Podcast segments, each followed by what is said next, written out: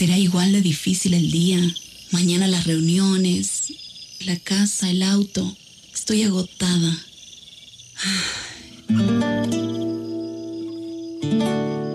No importa cuántas cosas me hayan angustiado hoy. Me acercaré a Él porque Él tiene descanso para mi alma y mi mente.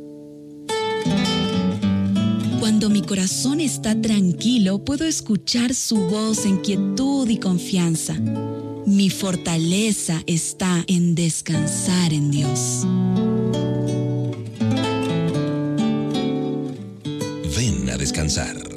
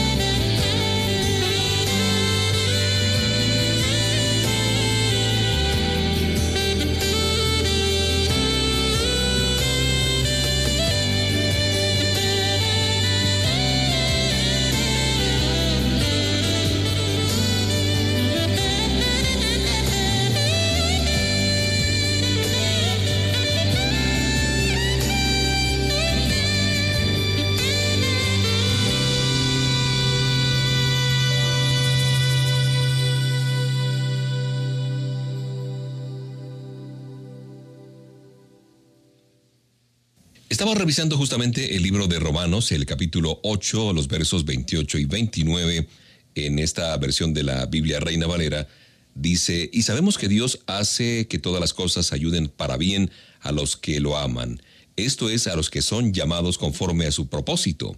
Sabemos que a los que antes conoció, también los predestinó para que fuesen hechos conformes a la imagen de su Hijo, a fin de que Él sea el primogénito entre muchos hermanos. Y aquí surge una pregunta, de acuerdo a lo que acabamos de leer. ¿Está Dios involucrado en todo lo que sucede en este mundo? ¿Mm? La manera como tú respondas a esta pregunta es vital.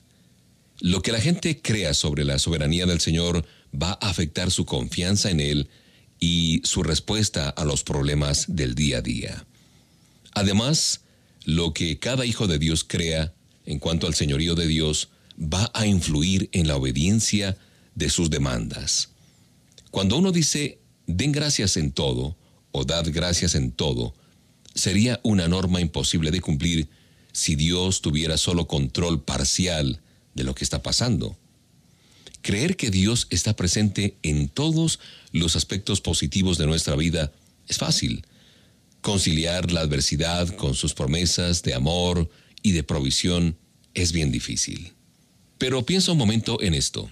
Si el Señor tiene razones para dar un ascenso en el trabajo a una persona, ¿no podría tener también razones para disponer la pérdida del trabajo? Bueno, si Él da buena salud, ¿no puede también permitir la enfermedad en una persona, como lo hizo en la vida de Job o quizás en la vida de Pablo? La palabra de Dios, la Biblia dice que los caminos del Señor no son nuestros caminos. Él tiene un propósito más grande, un propósito superior para involucrarse en todos los aspectos de la vida de los creyentes y hacerlos conforme a la imagen de Cristo Jesús. La misma vida de Jesús no fue fácil. Él experimentó afrentas, abusos, hostilidad, persecución antes de enfrentar la cruz del Calvario. Si queremos ser como Él, debemos entonces esperar que la tierna mano de Papá Dios tenga a veces una herramienta para transformarnos. Todo hijo de Dios está eh, rodeado de la protección de Dios, claro que sí, como dice el Salmo 34, 7, por lo que nada va a tocar nuestra vida a menos que Él lo permita. El resentimiento y la culpa no podrán echar raíces de amargura en nosotros si aceptamos que lo bueno y lo malo vienen a nosotros con el permiso del Señor. De modo que podemos confiar en que Él obrará para nuestro bien.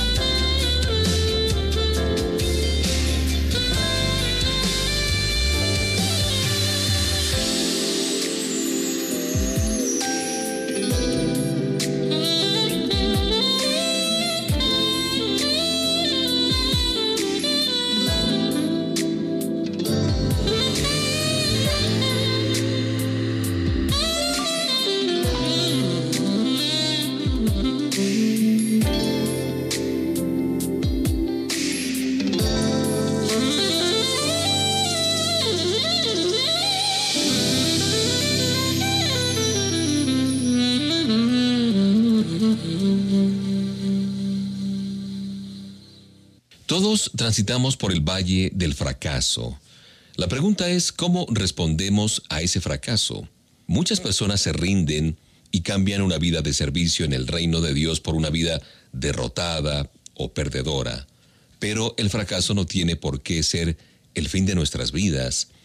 Más bien es una oportunidad de comenzar una nueva vida con el poder de Jesús, de Cristo Jesús. Un fracaso en la vida de Pedro, por ejemplo, cambió su vida. Jesús le advirtió que Satanás lo había pedido para zarandearlo a este discípulo como al trigo. El enemigo quería sacudir la fe de Pedro con la esperanza de que se desprendiera de Jesús como en el caso de la paja y el trigo. Pedro creía fervientemente la promesa que había hecho a Jesús. Aunque todos te abandonen, yo no lo voy a hacer, Jesús. Pero Satanás sabe unas cuantas cosas sobre el poder del temor. Es más, sabía que Pedro quedaría herido por su deslealtad. Un hombre con un orgullo destrozado no puede evitar dudar de su utilidad en el reino de Dios. Cuando Satanás zarandea a los creyentes, su objetivo es causar daño a nuestra fe para volvernos inútiles para el Señor. Quiere que nos aislemos de la acción en favor del reino de Dios. Por tanto, atacará nuestros puntos débiles, las áreas donde nos creemos invencibles o al menos muy bien protegidos y cuando el enemigo tiene éxito, pues nos sentimos decepcionados y desmoralizados. Pero no tenemos que quedarnos de esa manera. Pedro renunció a su orgullo y se vistió con el poder del Espíritu Santo de Dios, y a partir de ese entonces, se arriesgó a la humillación, la persecución y la muerte por proclamar el Evangelio de Jesús. Así es que el fracaso fue el catalizador que dio lugar a una fe más grande, una fe más consolidada y a un verdadero y humilde servicio en la causa de Dios. Este es un amigo como tú, que cuenta cosas buenas de sus buenas experiencias de vida. Mi nombre es Gerardo Domínguez Martínez, de Oaxaca, México. Mi visita a HCJB es un sueño cumplido para mí, ya que tiene más o menos unos 25 a 30 años que yo escucho la radiodifusora. Comencé a escucharla en onda corta cuando iniciaba mi camino en la vida cristiana y hubo programas, hubo contenidos que a mí me ayudaron bastante aparte de lo que yo aprendí en la iglesia, lo aprendí a través de la HCJB. Ahora escuchamos todavía HCJB a través de la internet y me da mucho gusto estar aquí y conocer parte de la historia también. HCJB ha sido una parte importante en mi crecimiento como cristiano. Juntos podemos seguir inspirando historias. Tus donaciones al ministerio de HCJB nos permite que amigos de todo el mundo donde llega la señal de HCJB sientan la compañía de una voz que lleva esperanza. Para más información sobre cómo donar a HCJB, escríbenos al WhatsApp 098 755 1718. 098 755 1718. HCJB es un ministerio que se sostiene principalmente por tus donaciones.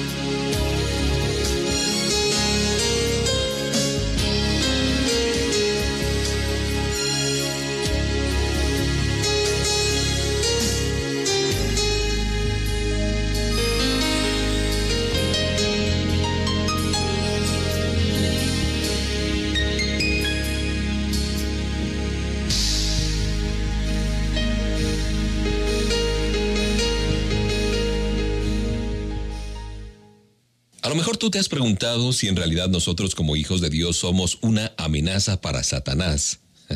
Así es. La Biblia dice que en dos oportunidades diferentes, claro está, Satanás pidió permiso al Señor para probar a un creyente. Esto lo encontramos en el libro de Job y también en el Evangelio de Lucas capítulo 22. En ambas referencias Dios estuvo de acuerdo con esto. El diablo hizo todo lo posible por destruir la fe primero de Job y más tarde la fe de Pedro, pero fracasó las dos veces.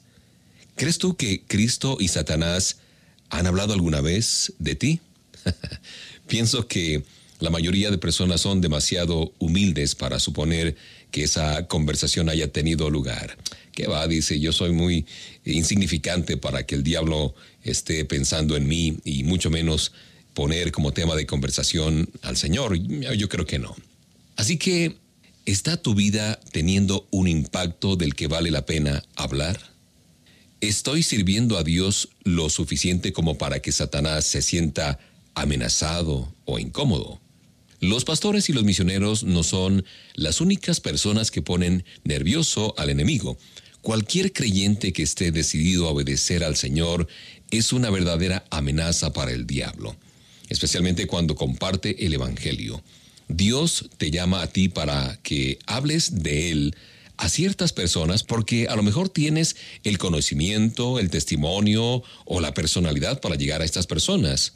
Por temer que el no creyente pueda elegir la salvación por el testimonio tuyo, Satanás le dará muchas oportunidades de fracasar en el intento.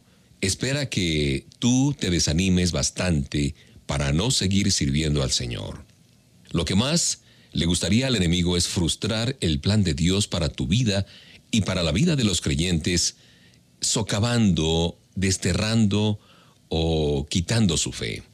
Por ser así, debe sorprendernos la frecuencia con la que nuestros nombres son discutidos entre Jesús y Satanás. Aunque tú puedas pensar que no eres verdaderamente importante, Papá Dios conoce el valor que tú tienes. Así es que como creyente lleno del Espíritu de Dios, tú tienes un potencial increíble para servir al reino de Dios. Y Satanás está viendo eso y tratará de hacerte tropezar. Pero nuestra confianza está puesta en el Señor, porque la misma palabra dice que es más grande y poderoso el que está con nosotros que el que está en el mundo.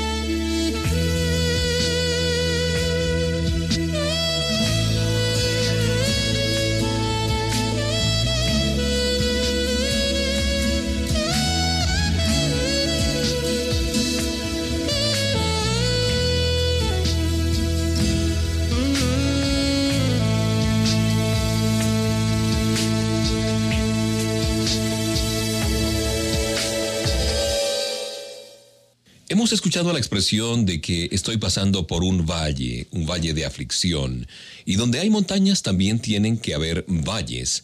Es una simple realidad. Lo mismo ocurre en nuestra vida espiritual. Para llegar al lugar donde Dios nos está dirigiendo, donde nos está conduciendo, generalmente tenemos que atravesar el valle de sombra de muerte de que habla el Salmo 23, verso 4. Las cumbres espirituales son lugares maravillosos para descansar por algún tiempo. En esos momentos nos sentimos cerca de Dios, seguros de su amor. Pero llegamos a esos lugares altos después de atravesar con mucho trabajo el valle, donde descubrimos su carácter, la verdad de sus promesas, nuestra propia debilidad. Hay aspectos del Señor que solo vemos a medida que viajamos a través de las sombras. Dios es un pastor celoso. El Señor quiere que sus seguidores confíen plenamente en Él. Nos hace pasar por valles para eliminar toda práctica o toda manera de pensar que usamos en vez de confiar en Él. En los lugares bajos, todo esto parece de repente eh, inadecuado, inapropiado, pero allí descubrimos nuestra fe, nuestra valentía y nuestra sabiduría, que proceden de nosotros o vienen del Señor. Aun cuando andar en los valles es parte inevitable de nuestra vida, nosotros como hijos de Dios, como creyentes, no somos abandonados al azar, al garete, sin consuelo, no. El versículo 5 del Salmo 23 habla de necesidades satisfechas, entre ellas el deseo de ser aliviados. Aquí tenemos la imagen de un tierno pastor frotando aceite sobre la piel rasgada de un pequeño animalito. Dios promete certidumbre, promete sanidad, promete seguridad en medio de la adversidad. Los hijos de Dios podemos gritar, yo confío en Dios allí en la montaña, porque hemos aprendido a vivir por fe en el valle de sombras. Andar en la sombra del mal es algo difícil, es algo abrumador, aterrador. Pero cuando nos rendimos a todo lo que el Señor quiere enseñarnos en este oscuro y feo lugar, nuestro espíritu se tranquiliza y nuestra fe se fortalece.